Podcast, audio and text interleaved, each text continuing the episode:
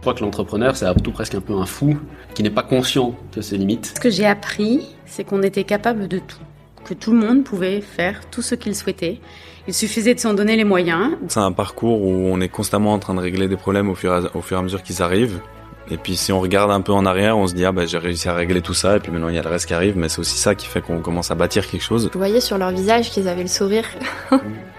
et je me suis dit bah en fait c'est le plus beau compliment et c'est le plus bel accomplissement euh, dont je puisse rêver. Être honnête euh, est pour moi extrêmement important parce que si on est honnête avec nos clients, ok, on, on vient de commencer, euh, notre, pro, notre produit il n'est pas parfait, euh, mais voilà où on voudrait l'amener. Vraiment dépasser votre peur et allez-y parce que c'est une très très chouette expérience. Bonjour à toutes et à tous et bienvenue. Vous écoutez aujourd'hui Semer d'embûches, le podcast qui va à la rencontre des entrepreneurs qui forment le tissu économique suisse. Je m'appelle Romain Freiner et je suis l'hôte de ce podcast.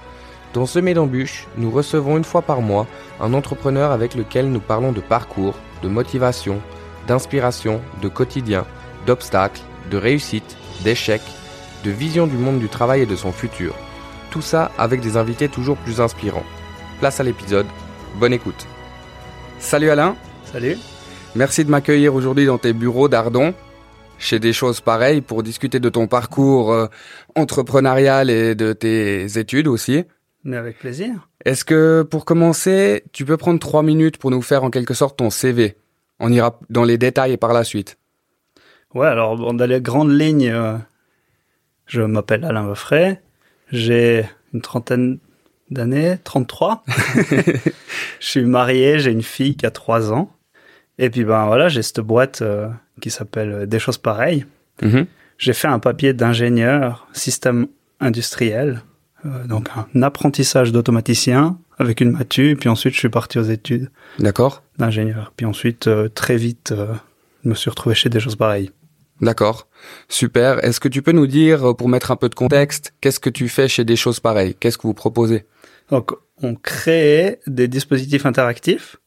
L'idée, c'est que quand, euh, quand tu veux faire passer un message dans la communication ou dans des stands, des événements, tu as beaucoup le, la partie euh, visuelle, tu peux beaucoup jouer sur le visuel, un petit peu aussi sur le son, mais déjà dans des événements comme la Foire du Valais, c'est déjà très compliqué.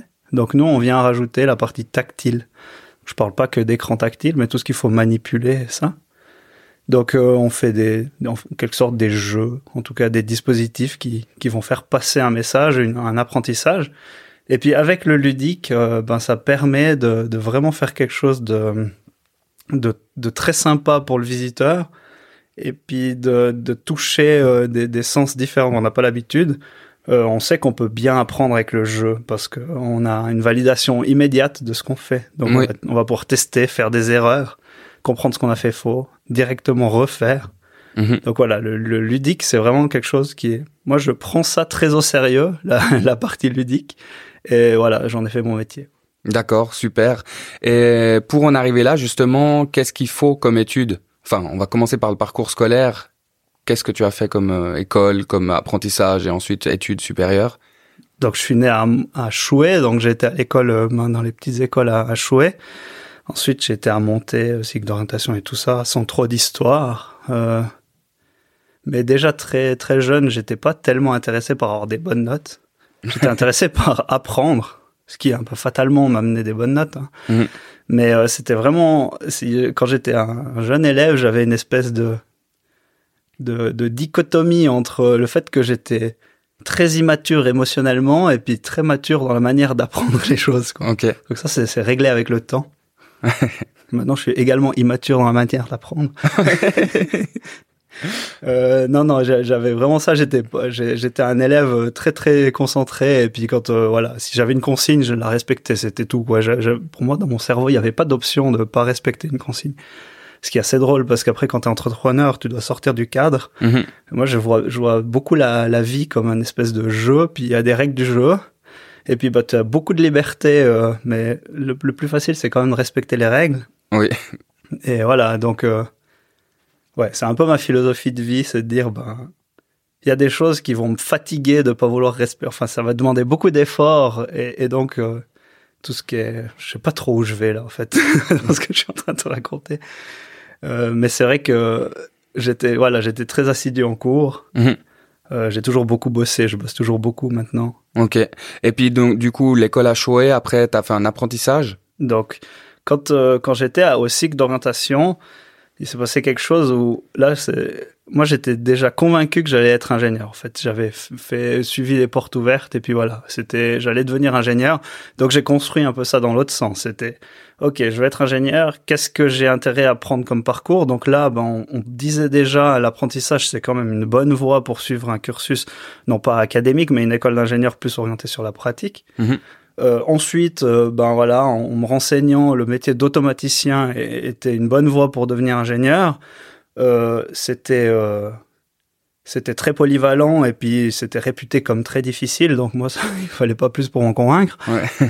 et puis du coup, il me fallait des notes et puis bah moi à l'école j'avais beaucoup de facilité dans ce qui était maths et ça, ouais, les, juste les maths, la science. Et puis moi c'était les langues le problème Ok. J'ai charbonné comme un comme un forcené pour avoir un, un- pour avoir la note qu'il fallait en allemand pour Ouais. pouvoir ensuite euh, aller euh, aller euh, faire la matu Mhm. parce qu'en apprentissage si je faisais la matu intégrée eh ben je pouvais directement rentrer à l'école d'ingénieur Ok. donc j'avais vraiment déjà à 14 ans j'avais mon objectif c'était cette école et puis quels sont les moyens d'y arriver et puis Mhm. je suivais ça quoi Ok. Donc du coup apprentissage d'automaticien et puis ensuite l'école d'ingénieur. voilà entre que- deux j'ai fait l'armée Ok. Est-ce que tu peux nous en dire un peu plus sur l'école d'ingénieur? Parce que tu me disais avant justement en off que c'était un, un- vraiment un, t'as vécu des super moments dans. Alors c'est vrai que l'apprentissage c'était une période. euh, ce que je voulais dire c'est que l'apprentissage c'est peut-être plus compliqué à gérer que l'école d'ingénieur en fait. C'était parce que bah à la fois tu rentres dans la vie adulte, tu quittes l'école, tu rentres dans un milieu où tu dois produire où il n'y a pas forcément tout le monde qui te tient par la main.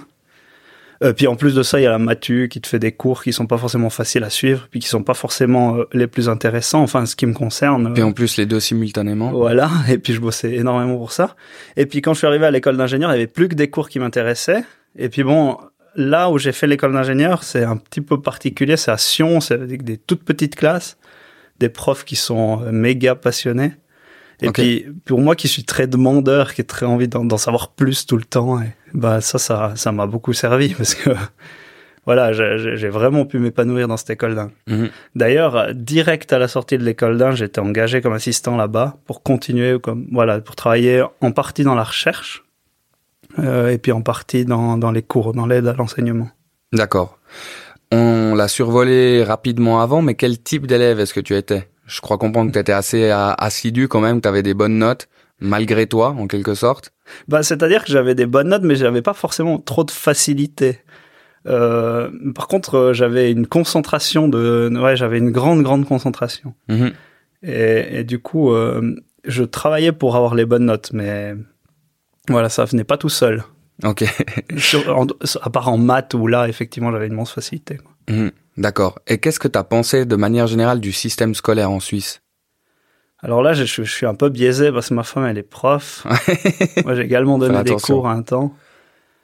Euh, je pense que moi, j'ai pas trop grand chose à, à reprocher à ce système. Bon, aujourd'hui, moi, professionnellement, avec des choses pareilles, je fais énormément de promotion pour les métiers. On manque de main d'œuvre, donc là aussi, je suis biaisé. J'aurais forcément envie qu'on qu'on mette plus en avant l'apprentissage. Mhm. Euh, mais je pense pas qu'on puisse. euh, Ouais, enfin, faut, faut pas se, ren- faut se rendre compte que l'école, c'est. Enfin, il y a tout, il y a tout le monde qui va à l'école et puis du coup, elle doit être adaptée à tout le monde. Mhm. C'est vrai que si aujourd'hui j'a- j'avais envie de révolutionner l'école, ce serait plus dans la manière dont les enseignants ils sont accompagnés et les outils qu'on leur met à disposition, plutôt que dans les branches qu'on enseigne ou ça, quoi. Ok, donc il y a aucune branche, c'était ma question suivante, que t'aimerais qu'on ajoute, qui préparerait un peu plus à la vie euh, après l'école. Là, tu vois, quand j'étais à l'école, il n'y avait pas l'anglais, par exemple. J'étais juste avant qu'ils mettent l'anglais. Puis, puis ouais, ça c'est un- peu. Je sais pas si ça aurait changé la vie d'avoir l'anglais à l'école. Franchement, je Mhm. pense pas. Parce que... Mais par exemple, euh, une branche qui apprendrait aux, aux- aux citoyens suisses, enfin aux jeunes suisses, à faire leurs impôts, remplir une fiche euh, d'imposition ou des choses comme ça, ou de la compta, savoir payer ses factures, des choses comme ça qu'on n'apprend pas vraiment à l'école. Bah, quand, on, quand tu dis ça, moi, je me dis, mais qu'est-ce qu'on enlève à la place, en fait Et puis, Ouais, c'est ça. Il faudrait rajouter du temps dans une journée, en fait. Voilà, donc évidemment, euh, ce serait super d'avoir plus de matière. Mais ouais, aussi, c'est aussi avec cet état d'esprit-là que euh, moi, j'ai toujours euh, bossé à la maison à côté, euh, et puis que Mhm. je suis toujours revenu au, au cours avec des questions, et, et je voulais toujours en savoir plus. Mhm. voilà, donc je suis convaincu qu'on a envie d'apprendre plus de choses, mais voilà. Ok. Et euh, comment est-ce que tu as choisi ton domaine d'études? Parce que ça avait l'air assez clair. Tu, tu nous disais que tu as fait ton parcours à l'envers, tu visais euh, l'école d'Inge et puis tu as défini ton parcours par rapport à ça. Mais qu'est-ce que tu aimes dans l'ingénierie? Qu'est-ce qui t'attirait là-dedans? Ouais, c'est pouvoir euh, pouvoir comprendre comment ça marche les choses, les, les systèmes. Euh, J'ai toujours euh, le cliché quoi, toujours démonter des trucs à la maison quand j'étais gosse. Je pense que j'avais une forme de, de frustration d'avoir des questions à des parents qui ne savaient pas répondre. Comment ça marche l'électricité, euh, comment ça fonctionne, plein plein de trucs que j'aurais une imprimante. Mhm. J'aurais, j'aurais tout, tout démonté, tout réparé. Si j'avais eu un Fab Lab euh, quand j'étais gosse, je pense que j'aurais vécu là-dedans. Ouais. J'étais très, ouais, j'essayais de faire voler une montgolfière, mais il fallait euh, faire brûler du gaz, euh, puis détendre, et puis, euh, je- enfin, c'est tout des trucs comme ça. J'étais là, je trouvais pas les réponses à la maison, ça. Ouais. Euh, c'est, pas une critique contre mes parents, bien sûr. hein. Non, non, je comprends Mais c'est vrai que quand je, quand je, je pense qu'à ce- à cette époque-là de ma vie, quand été euh, à l'école d'ingénieur puis que j'ai vu les labos, j'ai dit, bah, les réponses à toutes mes questions, elles sont là, en fait. Mhm. Et c'est de là que cet intérêt est né. Ouais, et puis je pense qu'il y a aussi un peu la, la chance, et puis je pense qu'il y a un tempérament où je me satisfais assez volontiers de où je suis, au fait. Euh, je, genre, je suis marié avec la seule femme que j'ai jamais vécue, au fait. Euh, je veux dire, euh, Mhm. Je l'ai rencontrée à 18 ans, je me suis jamais posé la question si je voulais changer. Quand Ouais. je suis allé voir ses portes ouvertes à l'école d'Inge, je suis arrivé, il fallait aller à droite si on voulait voir technologie du vivant et à gauche si on voulait faire un système industriel. Donc quand on était encore au cycle, je suis allé à gauche, j'ai vu système industriel, j'ai dit ok, je veux faire ça, j'ai fait ça quoi. Ouais. Si ça se trouve, si j'avais été dans une école de couture, j'aurais fait de la couture. Ouais. J'en sais, franchement, j'en sais rien du tout. La question suivante, c'était justement, est-ce que tu as eu des moments d'incertitude quand même, où tu t'es posé la question si pour finir tu as choisi la bonne voie, ou bien tout, tout du long, Aux c'était ce que tu études, voulais Ouais. non, au- zéro. Zéro incertitude. Zéro. Je- par contre, euh, on, on peut en parler, euh, genre cette année, sur la, la, la voie entrepreneuriale, là, c'était plus difficile déjà. Ouais. Alors on va en parler juste après de la voie entrepreneuriale. Juste une dernière question. Comment, si c'est le cas, est-ce que tes études ont influencé euh, ta vie d'entrepreneur de maintenant? Bon, ma vie d'entrepreneur, elle est basée, tout ce qu'on fait chez des choses pareilles, c'est tout basé sur l'apprentissage. C'est, c'est, c'est, le- c'est ce qu'on produit, c'est des outils pour l'apprentissage, et puis c'est ce qu'on, c'est notre manière de travailler. Donc c'est un petit peu difficile de dissocier les deux. Je pense que c'est 100% calé sur, euh, sur ce que- ce que j'ai appris à mes études, quoi. Ok, parfait. On va passer maintenant alors dans le dans le parcours entrepreneurial, si tu veux bien. Bien sûr. Est-ce que tu veux mettre un peu plus de contexte qu'avant? Parce que tu nous as parlé justement de des choses pareilles, mais pas du Fab Lab Ouais. Et de tes autres activités à côté des choses pareilles.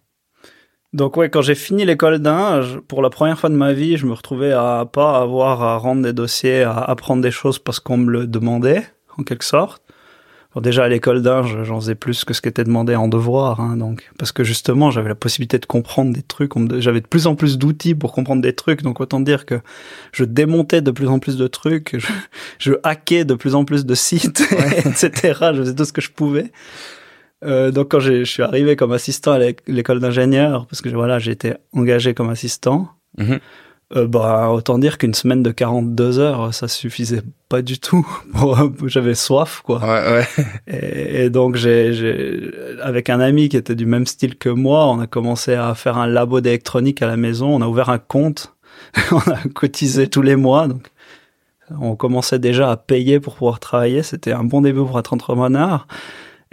Et, euh, et voilà, on achetait du matériel poste à souder, des logiciels pour faire euh, de, du- de l'électronique et tout. Donc ça, ça on faisait. euh, bah voilà, c'est assez cliché, mais c'est pas dans le garage, Mhm. mais c'est dans un bureau qu'on avait à la maison. Ouais. Et, et donc, à cette époque-là, j'ai rencontré des gens qui parlaient de faire un Fab Lab à Sion. Et puis, et puis je savais pas du tout ce que c'était. Et puis, en fait, le Fab Lab, c'est une association qui promeut les technologies. En fait, qui met un labo à disposition de tout le monde. Tout, toutes et tous peuvent aller au Fab Lab et, et fabriquer euh, tout ce qu'ils veulent. euh, le truc, c'est que tu le fais toi-même, en fait. Et du coup, les gens qui sont autour, bah, ils peuvent t'aider parce qu'ils sont autant passionnés que toi. C'est ça le principe du Fab Lab. Mhm. Donc, moi, quand j'ai entendu ça, j'ai mis les deux pieds dedans. Mhm. Et puis, euh, les gens qui étaient autour, ils étaient très contents parce que voilà, il y avait des, des professeurs de l'école d'Inge, des professeurs de l'école professionnelle, des, des gens qui disaient ce serait génial d'avoir un, un Fab Lab dans l'écosystème de voilà campus énergie police, tout ce qu'on veut construire à Sion, même le- la, même la ville de Sion elle-même. Mhm. Quand ils, qui quand ils nous ont vu arriver avec euh, mon collègue, ils ont dit mais ça c'est trop bien, on a la locomotive qu'il nous faut. Mhm. Et du coup ils nous ont ils nous ont vraiment aidés financièrement, donc on a on a très vite euh, eu une centaine de membres à ce Fab Lab. On a eu un lieu à l'espace création à Sion. Et puis euh, et puis voilà, on a puis moi je passais mes soirées là-bas quoi. Ok. Super, on a bien du contexte. Comment est-ce que tu as compris que tu étais fait pour l'entrepreneuriat? Moi, je suis pas sûr que j'ai compris. Je- pas, je suis pas sûr que j'ai choisi cette. C'est vraiment, en fait, pour moi, je me sens aimanté par les responsabilités, si tu veux. C'est chaque fois, euh, voilà, au Fab Lab, euh, à force euh, d'organiser, d'être là tout le temps, tout le temps, et ben, les gens, ils commençaient à venir vers moi. Voilà, Alain, comment on fait ça? Alain, comment on fait ci et tout? Puis, et puis, bah, au bout d'un moment, quand j'allais au Fab Lab, je pouvais plus du tout faire des trucs. Je faisais, je passais ma journée à aider les autres, à organiser ça. Euh, puis ça s'est ça s'est étendu parce que voilà on a bah, il commençait à y avoir euh, voilà musée cantonaux qui disait ah vous pourriez faire quelque chose pour nous avec le Fab Lab. Ah bah oui on pourrait mais bon bah voilà à un moment donné ça va bien de faire ça à côté de notre travail mais bon, hein, au bout d'un C'est- moment on s'est dit bon on va avec un de mes collègues du Fab Lab on a dit on va créer des choses pareilles Mhm. pour justement bah, professionnaliser ça. On a quitté notre job à l'école d'Inge on était les deux à l'école d'Inge. Donc on a quitté en pourcentage. Donc euh, moi je travaillais encore à 60% à l'école d'Inge puis lui à 80%, mais enfin, genre très très vite, on s'est vu qu'on a vu qu'il y avait du job pour deux, Mhm. puis on a mis les deux pieds dans des choses pareilles. Euh, c'est arrivé sans qu'on s'en rende compte, hein. Ok. Donc il y a eu aucun... C'était pas écrit. C'était pas une décision. C'est plutôt le parcours. C'était ouais. un appel. Ok. C'est- C'était vraiment un appel. Ok. Et puis après, par contre, bah, quand on avait cette boîte, on a dit, bah voilà, maintenant il faut, ah bah tiens, il faut commencer à vendre. Pour moi, il y avait l'ingénierie puis l'administration. Après, j'ai remarqué que l'administration, c'était, bah, il y avait un peu des ventes. Puis au fait, les ventes, c'était pas pareil que la finance. Puis la finance et la compta, c'est pas pareil. Puis les ventes et le marketing, c'est pas pareil. C'est chaque fois un métier. Et puis, bah, du coup, être ingénieur, c'est pas grand chose dans tout ça. Ouais, il y a beaucoup de, de choses autour, c'est clair. Exactement. Ça rejoint un peu ma question suivante, c'est est-ce que tu as une journée type? Alors, j'essaye de tout mon possible d'avoir une semaine type. C'est-à-dire que j'essaye de, de me réserver. Donc, maintenant, ce qu'il faut savoir, c'est que je parle d'entrepreneuriat, euh, mais on est deux dans la boîte, et puis en gros, on est deux freelance. Hein. Euh, Mhm. La boîte, euh, on, a, on a passé des hauts et des bas, je, je pense que tu vas revenir là-dessus. On peut en parler juste après, ouais, si tu veux. Mais du coup, aujourd'hui, aujourd'hui, je suis un indépendant, je suis pas un patron. Hein. Mhm. Euh, Et du coup, euh, bah, il faut réserver une partie du temps pour quand même aller prospecter, voir des futurs projets, au moins répondre à des appels d'offres. Surtout maintenant, on est en décembre, ça, ça, ça fourmille d'appels d'offres. Tout le monde veut des propositions pour pour la pour le début d'année pro- prochaine. Euh, mais il y a des périodes où il y a beaucoup moins de demandes et puis là, faut pas avoir la tête dans le guidon et puis, et puis livrer les projets parce que si on relève la tête euh, puis qu'on n'a plus de projet, ben en fait c'est trop tard pour aller prospecter. Mhm. Donc la, la structure qu'on a dans la semaine, c'est une journée on fait de la vente et, puis un- une demi-journée on fait de l'admin, on fait on envoie les factures, on fait la compta, etc. D'accord. etc. Et puis ça, on essaye tant bien que mal de respecter parce que forcément, quand t'as des rendez-vous à gauche à droite, ben, tu fais comme tu peux quoi. Ouais, je comprends. Et avant, on a parlé justement de des incertitudes du côté euh, scolaire où on- il y en a pas eu du tout. Et puis tu voulais rebondir là-dessus, mais plutôt sur le côté entrepreneurial. Bah, ce qui s'est passé, c'est que quand on a créé des choses pareilles avec euh, mon associé, on avait un peu deux visions différentes. Euh, du coup, c'était un petit peu destiné à, à pas bien se passer, au fait. Euh, même si on était très amis avec mon associé, bah, ça a pas joué. On avait deux, on voulait prendre deux directions différentes. Et puis moi, je dors pas, donc euh, en gros, euh, j'ai tiré plus fort que lui sur la corde. Ouais. puis la boîte, elle a pris un peu la direction que je lui, je lui ai amené. Donc lui, après euh, à peu près deux ans, il a, il a arrêté. Moi, j'ai très vite. Puis, puis voilà. bah, Donc, faut imaginer, on est, on est deux copains qui sont de l'ingénierie pour s'amuser. Bon, d'accord, on gagne notre vie comme ça, mais on reste deux copains qui s'amusons. Puis tout d'un coup, hop, un des deux il part. Moi, j'engage quelqu'un. Pouf, je deviens patron, quoi. Mhm. Et après, ben, il y a du, il y a du job. Puis bon, il faut une deuxième personne. Et puis, euh, Et puis après, euh, puis après il y a le Covid. Bon, ben c'est dur, on serre les dents et on, emprunte de l'argent pour pouvoir payer salaire parce que le truc qu'on a surtout pas envie de faire, c'est licencier. Euh, finalement, euh, bah, ça se passe quand même pas, donc on se retrouve quand même con- contraint à faire ça. Enfin, je dis on, mais là, je parle de mon histoire. Hein, faut, je généralise pas. C'est vrai que bah, j'ai dû passer par là. C'est là où je me suis vraiment senti patron pour la première fois. C'est quand j'ai dû virer quelqu'un. C'est très facile d'engager quelqu'un, mais quand tu dois virer, c'est beaucoup plus dur. Mhm. Alors, euh, c'est peut-être là aussi euh, une, une fierté que j'ai, c'est que les gens que j'ai dû licencier, eh ben, ils sont. oh, Je peux les regarder dans les yeux, ils me tapent sur l'épaule en disant ouais bah c'était cool de travailler avec toi, quoi. Donc, euh, donc voilà, j'ai eu, euh, j'ai eu cette période de Covid monstre dur, là, et puis ensuite, ben, c'est reparti, et puis c'est reparti très très fort. Et puis l'année passée, donc 2022, euh, on était, on était six équivalents plein temps, en fait, on était plus que six, on était parfois dix dans les bureaux. Mm-hmm. Et, et puis ça marchait, et puis il y avait des projets et tout. Et puis fin 2020, deux, ça, a commencé à plus, plus arriver, plus, plus de boulot qui rentrait et tout.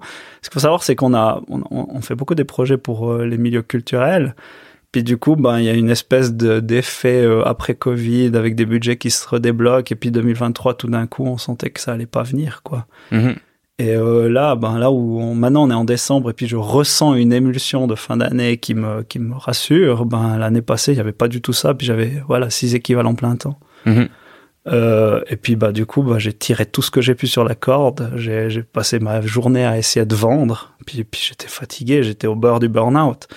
Et, euh, et puis ça, euh, bah, c'est pas du tout bon pour vendre. Parce que voilà, il faut. Et puis c'est très très difficile. Toi, t'es es chef d'entreprise et puis tu dois montrer que tout va bien à tes employés. Tu dois. J'ai toujours été très transparent, mais faut pas non plus être. Faut pas Être les euh, démotiver. inquiétant, ouais, de venir inquiéter les autres. Et puis pour les pour les clients, ben, enfin, j'ai reparlé avec euh, mes clients les plus fidèles après coup. Ils m'ont dit, on, on sentait que t'avais faim, quoi. Mhm. Bah ouais, il y a six, six salaires à payer, quoi. Et puis, bah, je suis arrivé un jour où j'ai dit, ben, oh, là, j'ai un, dans mon histoire, il y a un, il y a un très bon ami à moi qui, qui a approché, c'était pas un ami à la base, en fait, c'est un gars qui a dit, ah, on peut faire quelque chose avec cette jeune boîte-là. Il avait, il avait une grosse boîte, il l'a, il a laissé à un directeur. Puis il s'est approché en disant, ah, ce gars-là, euh, cette boîte, c'est, tous des gars sympas, euh, ça va, on va pouvoir faire un- quelque chose de grand. Il m'a accompagné.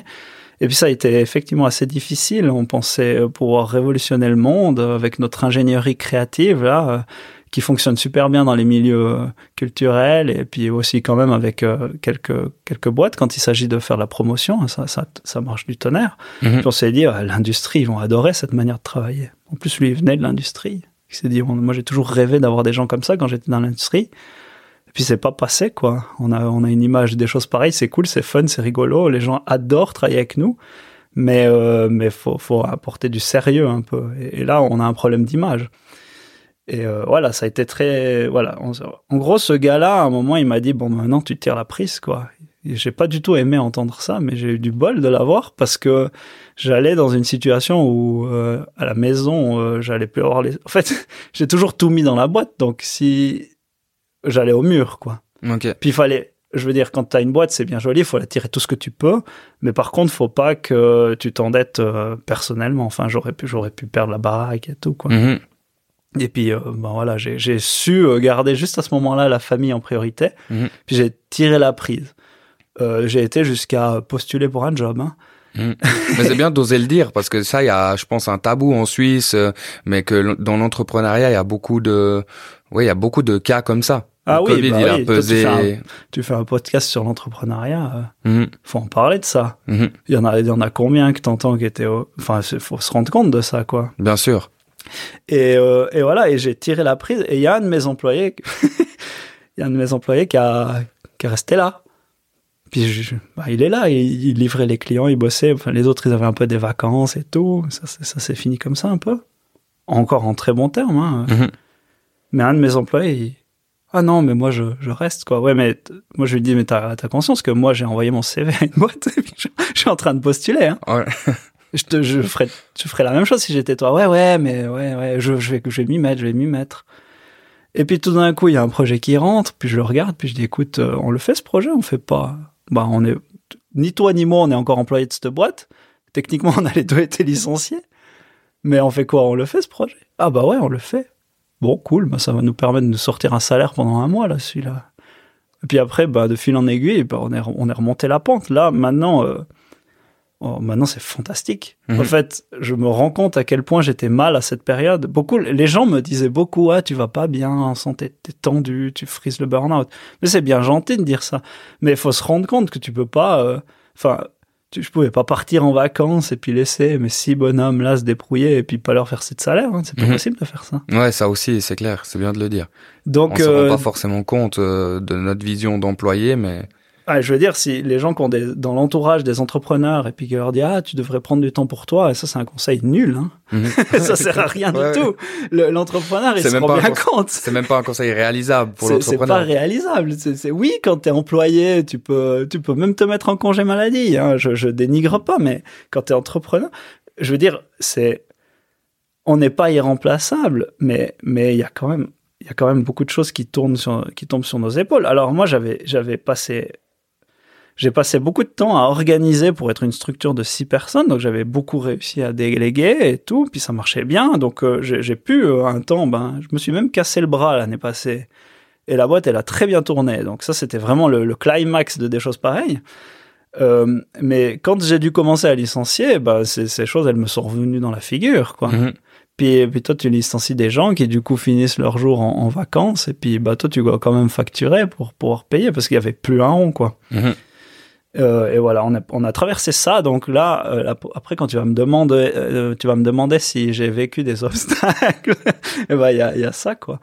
Mais maintenant, par contre, ce qui est incroyable, c'est que, bah, voilà, ce Romain, là, mon employé, qui a pas voulu partir, bah, il est là toujours. Et, et puis, on s'éclate, quoi. Mhm. Et on a, la- on a une vision identique. On a une manière totalement différente de travailler. On s'entend pas la moitié du temps, on se comprend pas. Mais ça nous, ça génère une créativité qui est monumentale. Mhm. Et, et lui, il a des bonnes idées là où j'en ai pas, et moi j'ai des bonnes idées là où il en a pas. Et Vous Et êtes on complémentaires. est vraiment complémentaires. Moi, je, je sais bah, un peu à force la, la question financière, je la maîtrise un peu mieux. Puis lui, il a la passion d'un gars de 25 ans, quoi. Mhm. Il a un peu plus, je sais pas exactement. Ouais. voilà, quoi. ok. Quelle est ta vision pour ta société? Tu parlais de vision justement il y a 30 secondes. Ouais, ben aujourd'hui, on, on veut devenir vraiment le- la référence de, de- de- des dispositifs interactifs, des expériences interactives Mhm. pour euh, la promotion, l'éducation, la culture. Euh, on, veut, on, on- on veut développer. En, ça fait sept ans que la boîte elle existe et puis c'est très, ça, faut- ça prend du temps. Mhm. Euh, mais j'ai, j'ai toujours eu cette vision en fait. Je veux- moi, je veux rendre facile l'interactif dans, dans les, bon, voilà, dans, dans ces milieux-là. Et, euh, et aujourd'hui, on, on prend toute l'expérience qu'on a faite et on est, on est, en, on est en train de, d'essayer de la, la mettre en avant le mieux possible. Mhm. Là où peut-être tu me demandais ce que m'a apporté mes études, ben c'est des, des gros, je dirais une boîte à outils euh, pour résoudre des problèmes techniques, ça, en tout en tout cas. Euh, Mais le piège dans lequel je suis tombé, c'est que je, je, je voulais toujours résoudre des problèmes. Et, et au fait, quand tu es entrepreneur, tu dois également identifier des problèmes. Au fait, être orienté solution pour un entrepreneur, c'est pas forcément un avantage. Parce que l'entrepreneur, il doit gagner sa vie, et puis là où les gens ils sont d'accord de mettre de l'argent, c'est là où tu leur résous un problème. Mhm. Et puis du coup, ça, faut être orienté problème un peu. Ça peut avoir l'air paradoxal. Non, c'est vrai. C'est pour ça que logique, ouais. C'est assez rare d'avoir des, des bons techniciens, bons vendeurs, en fait. Un technicien, il prend toujours des réserves. Mhm. Il n'ose pas euh, vendre un truc qu'il sait pas s'il va réussir à faire. Et puis, puis bon, ça sur le long terme, ça porte ses fruits. Aujourd'hui, aujourd'hui, euh, on- avec des choses pareilles, euh, les gens, ils ont décidé de nous faire confiance. Et puis même si on n'a pas la meilleure phrasée possible, eh ben, ils nous font confiance parce qu'ils savent qu'on va réussir à résoudre ce qu'on ce qu'on s'engage à faire. Mhm. Mais c'est vrai que quand la boîte elle a six mois et zéro référence, ou euh, ben ce qui s'est passé l'année passée quand on est six et puis il faudrait que j'ai des, des projets à 200 000 balles et puis j'en ai pas, et ben c'est difficile à, à, à convaincre quoi. Mhm. Donc maintenant voilà c'est tout ça c'est réglé hein, en quelque sorte juste parce que ben on est plus modeste quoi. Mhm. Et puis on peut prendre le temps, être deux et puis euh, bah il y a besoin juste moins d'argent pour tourner et puis du coup on peut prendre le temps quoi. Et puis limite choisir des projets sur lesquels vous vous éclatez, comme tu disais avant. Ça, c'est une histoire de positionnement. Ouais, c'est dire, ben aujourd'hui, euh, on sait que certains projets on fait plus alors qu'on aurait pris avant, puis après on aurait regretté parce que parce que finalement, c'est pas nos compétences, quoi. Mhm. Aujourd'hui, notre expertise, elle est vraiment dans la conception de dispositifs interactifs. Et puis, euh, et puis on arrive à dire, euh, bah, ça c'est un projet pour nous ou ça c'est pas un projet pour nous, quoi. Mhm. Ok. Comment est-ce que tu décrirais de manière générale ton parcours entrepreneurial? J'ai bien compris que c'est c'est assez en dents de scie, j'imagine. J'étais aspiré. Il y a, il y a un truc que j'ai pas mentionné, mais euh, moi, quand j'étais en apprentissage, j'avais 15 ans, je me suis mis à faire du deltaplane. Donc euh, voilà, ça c'est assez particulier quand même. hein. Oui. Donc je spoil, aujourd'hui j'en fais plus. Euh, essentiellement parce que je suis père de famille. et c'est, puis c'est que ça prend énormément de temps en fait. Tu, tu, tu passes la journée, voire des semaines à l'étranger pour faire quelques heures de vol. J'ai, voilà, aujourd'hui, euh, je- entre la famille et la boîte, je, je m'ennuie pas. J'imagine. Euh, mais ce que ça m'a appris quand j'étais quand j'étais gosse, c'est que parce que voilà, tu t'imagines, j'avais j'avais j'avais 15 ans quand j'ai commencé à voler, puis à 16 ans, j'étais euh, dans les Alpes à 4000 mètres d'altitude euh, au fond d'une vallée où il fallait trouver des thermiques, puis si tu trouvais pas, tu devais assumer. Mhm. Puis tu pouvais pas dire ah c'est la faute à celui-ci, c'est la faute à celui-là. Tu t'es mis tout seul dans cette situation et puis si tu t'en sors pas, et ben tu tu cours un vrai risque. Tu Mhm. peux pas poser euh, sur un glacier ou quoi. hein. Et du coup, ben ça c'est quelque chose qui m'a vraiment forgé euh, une prise de décision rapide, je pense. Ok. Tu peux pas t'arrêter, tu peux pas mettre sur pause, tu peux Mhm. pas te plaindre. Il faut surtout pas ruminer les erreurs que tu as fait euh, alors que tu étais encore dans une bonne situation puis que tu aurais encore pu prendre la décision d'aller poser. ça donc, sert à rien tout ça. Comme dans l'entrepreneuriat, en Comme fait. dans l'entrepreneuriat, exactement. Donc c'est pour ça que je voulais le mentionner, parce que je pense que c'est un petit peu la compétence qui a fait que, que j'ai... Moi, j'ai pas... En fait, quand j'ai commencé l'école d'Inde, j'avais deux certitudes. J'allais pas faire mon travail de diplôme à l'étranger parce que j'étais nul en langue, et puis j'allais pas être patron parce que j'étais trop passionné par la technique. Voilà. Donc, donc mon travail de diplôme, j'ai fait à Steinfurt en Allemagne. si jamais. Donc voilà, euh, donc voilà, mes certitudes, elles ont servi à rien. Ouais. Euh, mais c'est non, je pense que je pense que mon parcours euh, il est il est guidé par la passion puis un peu la passion des raisonnés quoi. Et puis euh, et puis j'y vais et puis puis puis encore une fois je je me retrouve dans la mouise mais je, je- chaque fois j'assume. Mhm. Puis c'est comme ça que ça se passe quoi. Je sais pas trop comment dire autrement. On a déjà un peu discuté de ça avant, mais quelle a été ta plus grosse difficulté? Bon bah voilà, il y a eu cette histoire d'être trop grand pour le marché. Puis il a fallu bah, le jour où je suis arrivé devant mes six gars à dire euh, c'est fini. Mhm. J'avais un peu l'alarme à l'œil quand même. hein. J'imagine, parce que c'était les six en, en- d'un coup, c'était pas... Ouais, non, alors j'ai fait une métaphore un peu. Bon, déjà, il y en a quand même une grande partie. Il y en, il y en a un qui a vraiment été surpris, euh, mais une grande partie, ils- s'en doutaient. ils s'en doutaient. Bah, en fait, ce qu'il faut, il y en a un dans l'équipe qui, qui disait, moi, je veux séparer la vie professionnelle de la vie privée. Et puis, je veux que, je suis pas entrepreneur, je suis ton employé, je fais les heures, et puis je veux pas avoir de notion de tous ces soucis-là, ça m'intéresse pas. Donc, moi, j'ai respecté ça. Euh, mais bah forcément, du coup, il était un peu moins au courant que, que dans, dans ma tête, ça se passait pas très bien. Quoi. Ouais, ouais. Voilà. Et quant aux autres, bah, il y en a un qui a, qui a dit est-ce que je démissionne? Et puis j'ai dit bah, en fait, je, je vais te licencier parce que comme ça, c'est plus pratique pour toi pour le chômage. Mhm. Il a fait un téléphone, il avait de nouveau du job. Mhm. Et puis il y en a d'autres, c'était voilà, ça s'est passé comme ça. Mais il y a quand même le jour où j'ai réalisé que ça allait plus être possible. Je- ouais, ça m'a- Ça a fait quelques nuits choc. blanches. ouais, tout à fait. Ouais. Ok. Et à l'inverse, euh, quel a été ton plus grand accomplissement? Eh ben, c'est la même chose, au fait. C'est ça qui est dingue. C'est que pour moi, le plus grand accomplissement, c'est d'avoir pu licencier tous ces gens qui sont encore proches, qui, qui viennent encore me dire c'était un plaisir de travailler avec toi, c'était une bonne expérience, on est super content. Pour moi, ça, sais, on parle beaucoup aujourd'hui, tu regardes LinkedIn, c'est ah, un bon patron, il laisse faire du télétravail. Ah, ouais, non. Bah, moi, j'ai toujours laissé faire du télétravail. J'ai personne qui a jamais fait du télétravail. Mhm. Ils sont toujours revenus parce qu'ils ont du plaisir. Mhm. Donc voilà, bah, c'est ça mon accomplissement. Bon, moi j'ai vu Téléco, je comprends qu'ils aient du plaisir à venir. C'est un univers vraiment euh, où le- où- ouvert à la création. euh, C'est ça a l'air génial de travailler dans dans ton domaine. Ouais, et puis l'ambiance, quoi. Et puis euh, tes stagiaires, et ben tu donnes des idées sur des projets et puis elles sont suivies. Mhm. Ouais, non, c'est clair. Est-ce qu'il y a une forte concurrence dans ce domaine ou pas particulièrement? Ben non, et puis c'est ça un peu le problème. C'est là le. Si je recommençais aujourd'hui, j'irais pas, pour être honnête. Parce qu'en fait, dans tout, toute la toute la théorie, euh, tu dois pas te lancer dans un pro, dans un là où il y a pas de concurrence.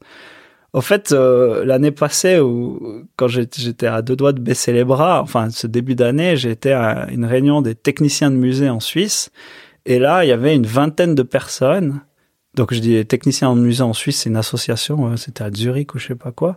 Là, il y avait une vingtaine de personnes qui m'ont tous dit "Ah ouais, c'est bien des choses pareilles. Moi, j'ai essayé de faire à mon compte et puis ça a pas marché. Puis du coup, maintenant je suis engagé dans tel ou tel musée." Ouais. 20 personnes comme ça, tu dis OK, mais est-ce que vraiment Ça vaut que- le coup. ben, est-ce que c'est possible, en fait? Est-ce que c'est possible de- d'avoir une boîte qui fonctionne sur ce milieu-là? Mhm. Et puis, euh, et puis, bah, je, je, je sais pas, mais j'ai quand même envie d'essayer. Mhm. Mais donc la concurrence, euh, Donc, il n'y a pas n'y a vraiment. pas vraiment de concurrence. La, la- ben, en fait, on est. Tu peux toujours faire une exposition sans faire d'interactif. Tu peux faire un stand à la Fort du Valais, puis tu distribues des flyers.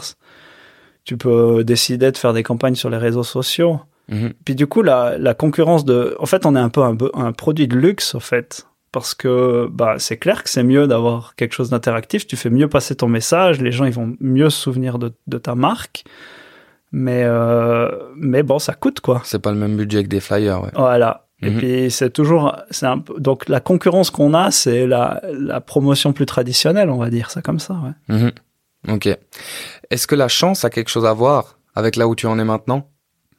Bon, la chance, c'est le, un peu la, la matière première. C'est on, on fait, on passe nos journées à essayer de développer des opportunités, puis quand il y en a une, faut pas la louper, quoi. Mhm. Je pense que c'est un peu le boulot d'entrepreneur, c'est de, de provoquer la chance, d'essayer euh, 100 000 fois, et puis la fois où ça marche, et ben tu la chopes, quoi. Mhm.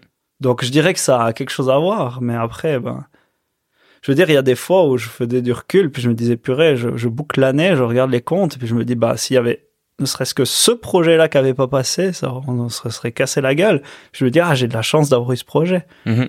Puis après, ben, je sais pas, ça fait sept ans qu'on fait comme ça. Ouais. Selon toi, quelles sont les trois qualités principales qu'un entrepreneur doit avoir? Bon, alors moi, je pense la, la passion. La Euh, numéro une Ouais, c'est vraiment ça, parce que tu peux pas, enfin, c'est pas raisonnable d'être entrepreneur. sans non. passion. Il y, en a, il y a beaucoup des gens que tu as interviewés dans tes podcasts, ils disent pourquoi je suis entrepreneur? Ça, ça, c'est pas raisonnable. Tu travailles beaucoup plus. Tu, mais tous disent on compte pas les heures, puis on n'a pas envie de compter les heures en fait. Puis c'est vrai que quand il y a quand il y a des trucs qui jouent pas, tu prends direct en pleine figure. Puis quand ça joue, t'as pas forcément les fruits. Mhm. Donc euh, non, faut juste être faut, faut pas être raisonnable, faut être passionné. C'est le, c'est le contraire d'être raisonnable, je pense. Ok, donc la passion. Voilà. Ensuite, euh, qu'est-ce que, bah, moi j'aurais dit la, la persévérance, mais même euh, comment t'appelles ça euh? La résilience. Non, non, non. La résilience, ce serait. Non, je parle vraiment de la persévérance, le, le fait d'insister. Comment dire? L'acharnement. L'acharnement. Merci, c'est exactement le mot que je cherchais. Euh, bon, en- encore une fois, euh, moi je suis ingénieur dans un milieu un peu parti. Enfin, je suis un entrepreneur euh, un peu dans la tech. Hein. C'est clair que c'est pas pareil que, que d'avoir un restaurant, une boulangerie ou quoi que ce soit. Hein. Euh, et du coup, pour moi, ça fait sept ans que la boîte elle existe. Je suis qu'au début, quoi. Mhm. Et c'est vrai que j'ai croisé des collègues, enfin, des, des- ben, l'associé que j'ai eu au début. Après deux ans, ils disent ah ça marche pas suffisamment comme je veux, je vais arrêter. Mhm. Moi, J'étais là quoi, mais on a, on a pas encore commencé. Moi, j'avais regardé avec ma femme. J'ai vraiment, quand j'ai créé la boîte, j'ai dit à ma femme, est-ce que je le fais? Elle me dit oui. Je dis attends, attends, attends, on va réfléchir parce que ce que je suis en train de te demander, c'est cinq ans sans vacances. On n'achète pas de maison, on va jamais en vacances et euh, j'ai pas de salaire. On vit sur ton salaire. Cinq ans, hein Et puis elle m'a dit, ok, je réfléchis. Elle est revenue, oui, oui, c'est bon, on le fait. Donc ça s'est beaucoup mieux passé que prévu. Mhm. Mais bon, bah 5 ans. euh, alors j'ai eu un salaire, mais ma- maintenant ça dure un peu plus que 5 ans. Voilà, donc c'était vraiment un... Pour moi, il faut vraiment voir sur le long terme, quoi. Mhm. Après, bon, il y a des gens qui me conseillent, puis qui me disent, mais mec, pourquoi t'insistes à ce point-là? Ouais, parce que je suis passionné. Ouais. donc la passion en numéro un, l'acharnement, et il y en a une troisième. Bah, il y a une troisième que- qui est contradictoire avec euh, ce que je viens de dire, et c'est ça, je pense c'est aussi un peu ça le défi de l'entrepreneur, c'est qu'il faut être capable de se remettre en question. Donc, faut, faut être acharné, mais d'un autre côté, quand ça va pas, faut savoir pivoter. Et Mhm. puis ça, je pense que c'est vraiment euh, le gros défi, c'est de dire, si tu fais que de te remettre en question, tu fais que de changer tes process, tu fais que de changer euh, tout, tout ce que tu fais, eh ben forcément tu, tu tournes en rond. Donc faut croire en ton idée, puis il faut y aller. D'un autre côté, si t'acceptes pas de te remettre en question, ben t'es têtu quoi. Mhm. Donc faut être acharné, mais surtout pas têtu. Ouais. Et puis ça, c'est deux, deux qualités un petit peu contradictoires. Voilà, mais je pense qu'il faut les avoir les deux. Ok, super. Quels vont être selon toi les plus gros défis dans les 5, 10 prochaines années pour ta société et de manière générale aussi pour euh, le monde? Bon, moi, ce que, en, en tant que très, euh, pour parler en tant que patron, je trouve que c'est très difficile de, de gérer euh, un peu cette dynamique de ah, temps partiel, on veut travailler quatre jours par semaine et tout. Ça, ça va devenir plus la, de plus en plus la norme, j'ai l'impression. hein. Ouais, j'ai l'impression aussi. Et puis, et puis ça, c'est quand même difficile à gérer. Et puis, et puis quand on parle aux employés que c'est difficile à gérer, ils comprennent pas du tout où est le problème. Et puis, ben ouais, quand, euh, quand t'as deux employés à 80%, ben t'as simplement, possiblement deux jours par semaine où, où ils sont pas les deux là, quoi. Mhm. Que, ouais, c'est assez difficile à gérer. Ça, je pense que c'est, c'est Donc les, ce compliqué. les ressources humaines, le, le domaine le plus compliqué. Ça rejoint un peu tout ce qu'on a dit dans cet épisode. Et puis dans la technique, il manque, euh, il manque du monde euh, à tous les étages. Mhm. Dans la technique, il manque du monde aujourd'hui. Aujourd'hui, si tu veux, t'apprends à installer des panneaux solaires, t'as du travail, tu te poses pas la question. Hein. Mhm. Et on- donc on a le plein emploi dans la technique. Clairement, je connais un entrepreneur euh, pas loin d'ici, il, il est obligé de sous-traiter une partie en Pologne parce qu'il a juste personne qui le fait, quoi. Mhm. Et, euh, et donc, euh, quand j'entends des discours du style oui, mais si on travaillait tous quatre jours par semaine, il y aurait moins de chômage. J'étais là, ouais, mais au fait, dans les milieux où, où on a besoin de. Juste pas En possible. fait, ça change rien le chômage, puisqu'il y a de toute façon pas assez de personnes qui travaillent. Mhm. Alors voilà. Ok. Est-ce que tu as une routine pour ton bien-être à côté de ta vie d'entrepreneur ou la famille et le boulot, ça prend tout le temps que tu as à disposition? Bon, déjà, euh, t'es gentil de mettre la famille dedans parce que ma famille, elle est cool. Hein, je peux te dire, ma femme, elle est vraiment incroyable. Encore une fois, j'ai consulté avant de faire ça, mais euh, bon, ma fille, elle me voit, je la vois tous les jours. Hein. Euh, moi, c'est vraiment un truc qui me faisait peur avant de me lancer. C'était les copains qui disaient, ah, mon père, il a une entreprise, je l'ai jamais vu. Mhm. Euh, donc ça, c'était vraiment le truc. euh, je suis attentif à ça, mais mais non. euh, je suis en plus, je suis très impulsif. Moi, je travaille plus. J'ai de la peine à tenir une routine pendant longtemps. Euh, je travaille plus sur des espèces de, de, de sprint où je dis bah voilà euh, maintenant pendant deux mois je suis, je suis focus sur ah, je vais faire un catalogue pour des choses pareilles pour présenter tous les produits qu'on a toujours fait puis je vais faire ça je vais être monomaniaque de ça pendant deux mois puis après, je vais euh, dire ah ben maintenant il faut absolument que je trouve des marchés sur Genève et puis je vais aller tous les jours à Genève. Mhm. Enfin, c'est plus ça mon style. Et puis après, au niveau de, ouais, franchement, pour être honnête, ma santé, elle, euh, elle- c'est pas le, c'est pas le truc dont je prends le plus soin, quoi. Ok. Ouais, non, c'est la cata. Par contre, je fais, je fais quand même du, du sport. Et puis, euh, mais moi, c'est pas tellement euh, le sport. Je le prends comme un, un peu comme un indicateur, en fait. Je sais que quand euh, j'ai plus du tout envie de faire du sport, euh, ça veut dire que je vais vraiment pas bien. Je fais pas mal de vélo. J'ai pas l'air comme ça. Je fais pas mal de vélo. Et, euh, et puis le, les, quand je- si, je- si j'ai pas envie d'aller à vélo, ça veut dire qu'il faut que je, je lâche le parce que ça, ça veut dire que vais que droit dans le mur. mal, ouais. Ouais. Donc Ok. c'est un peu plus, c'est un peu comme ça, ouais. D'accord. Et hum, pas qu'on oublie, tu voulais me parler de ta conférence que tu as eue il y a quelques temps, parce que ça a été quelque chose dont qui a été aussi une bonne expérience pour toi. Ouais, alors il y a un peu tout qui a été révolutionné du fait que ben je sois plus encore une fois, je suis plus patron, je suis devenu ben mon, mon collègue qui a décidé de continuer euh, coûte que coûte la boîte, ça a fait vraiment prendre du recul et puis euh, je suis beaucoup plus euh, axé sur la communication, sur la manière dont, dont on met en avant ce qu'on fait. Et puis là, on, on m'a proposé de faire une conférence TED que j'ai donnée euh, ben, le mois passé. Et euh, c'était vraiment ça a vraiment révolutionné ma manière de, de, me présenter, de parler en public. C'était très exigeant de faire ça. En fait, tu, je devais parler d'un sujet. Donc, mon sujet, c'était l'erreur. Parce que moi, je valorise l'erreur énormément. C'est bon, en gros, quand tu fais de l'innovation, tu valorises l'erreur. Sinon, tu fais pas d'innovation. Mais je voulais le présenter d'une manière un peu différente. Et puis, je voulais amener quelque chose. Et puis, puis c'est, puis c'est pas facile d'être original comme ça. Moi, je suis pas un auteur, quoi. Donc j'ai travaillé mon texte et tout. Puis après, quand mon texte il était bon, et ben il fallait travailler la présentation. Puis après, quand la présentation elle était bonne, moi je me rends compte qu'en fait le texte il est bien joli, mais il, il, sert pas forcément le message que je vais passer. Donc je retravaille le, texte. Et, et ça a vraiment été euh, un, un énorme travail. Je, je, je- faire cette présentation, ça m'a mis dans une zone d'inconfort que j'étais tout content d'avoir parce que je savais que l'échéance, elle était là. Comme je suis un peu perfectionniste, j'ai un peu tendance à prendre trop de temps pour faire les choses, mais là, la date, elle pouvait pas être repoussée à d'éternam. Mhm.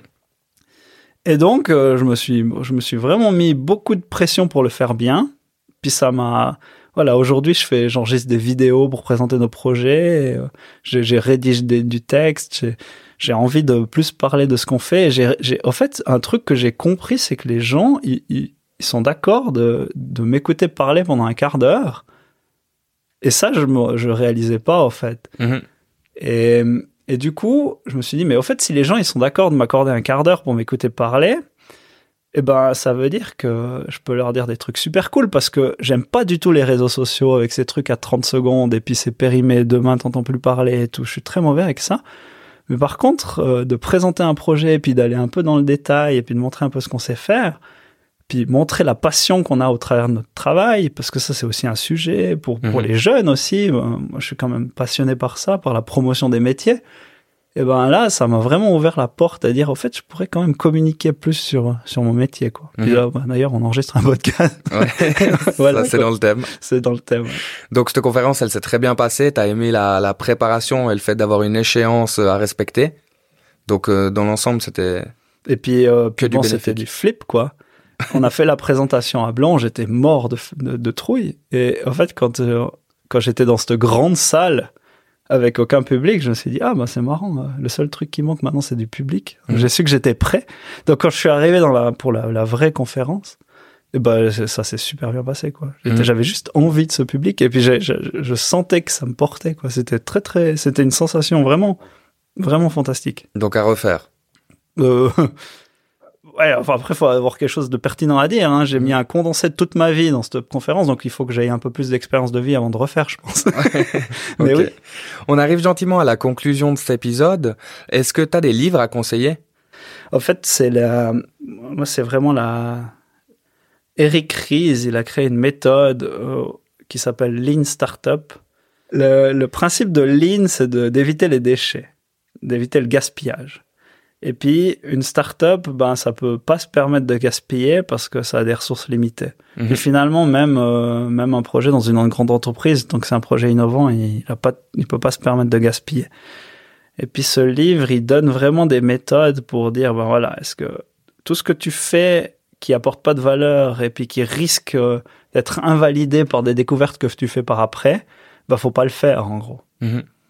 Et ça, c'est une méthode que je que je- je- j'essaye euh, d'appliquer euh, tous les jours, quoi. Ok. Donc ça serait ça ton livre que tu conseilles. Ouais, Lean Startup, c'est Lean une belle méthode. Ouais. Ça marche. Est-ce que t'as une citation? Ouais. qui te porte? Alors, la citation, euh, alors je sais pas qui l'a dit, mais ça me vient de bah, mon associé. Au début des choses pareilles, il disait beaucoup Vaut mieux être optimiste et se tromper qu'être pessimiste et avoir raison. C'est juste. Est-ce que tu as un seul conseil que tu donnerais? C'est la dernière question. Est-ce que tu as un seul conseil à donner aux gens qui hésitent à se lancer dans l'entrepreneuriat? Donc, le conseil que je donnerais à quelqu'un qui ose pas se lancer, c'est c'est de pas le faire. Parce que de mon point de vue, il a la, la personne qui, qui, qui a besoin qu'on le pousse pour y aller, il faut pas qu'il aille en fait. C'est ça. devrait, ça devrait se faire Pour, tout pour moi, un entrepreneur, c'est la personne qui a envie d'y aller, puis que malgré que tout le monde lui dit n'y va pas, Il eh y ben, va il quand y même. va quand même. Mhm. Et puis, et puis c'est la personne qui croit. Parce que, ok, tu dis oui, mais vas-y, quitte ton job, puis vis ton rêve. D'accord, ça c'est su- super, tout le monde te le dit. Puis après, tu quittes ton job, tu vis ton rêve, et puis après, tu tombes sur trois refus d'affilée de clients qui sont pas d'accord de te donner de l'argent pour travailler avec toi parce que ben c'est bien gentil de dire je veux vivre mon rêve mais ah est-ce que tu penses que mon service il a de la valeur? Ben peut-être mais euh, jusqu'à que des gens étaient d'accord de donner de l'argent pour ton service ben tu l'as pas validé tu vois Mhm. et puis justement à ce moment-là faut déjà avoir faut déjà être un peu prêt euh, aux objections en fait Mhm. donc, donc le conseil, ce que j'essayerais de dire à quelqu'un qui ose pas se lancer, c'est de pas y aller pour voir un peu comment il réagit, Mhm. et puis de savoir s'il a vraiment les, les, les, tripes pour y aller, quoi. En fait, Mhm. voilà. Un peu paradoxal, mais c'est un peu ça le conseil que je donnerais. Super, ça clôturera magnifiquement cet épisode. Merci beaucoup Alain de m'avoir accueilli Mais il y a pas de quoi. et à bientôt. À bientôt. Ciao ciao. Merci à toutes et à tous d'avoir écouté cet épisode jusqu'ici. Si vous êtes encore là, c'est sûrement que vous avez apprécié le podcast Semer d'embûches. La meilleure façon de me le faire savoir est de me laisser une note de 5 étoiles sur votre plateforme d'écoute préférée et de vous abonner au podcast pour ne pas rater le prochain épisode. En attendant celui-ci, vous pouvez me rejoindre sur les réseaux sociaux où vous aurez accès aux coulisses de la création de Semer d'embûches. À très bientôt. Bye bye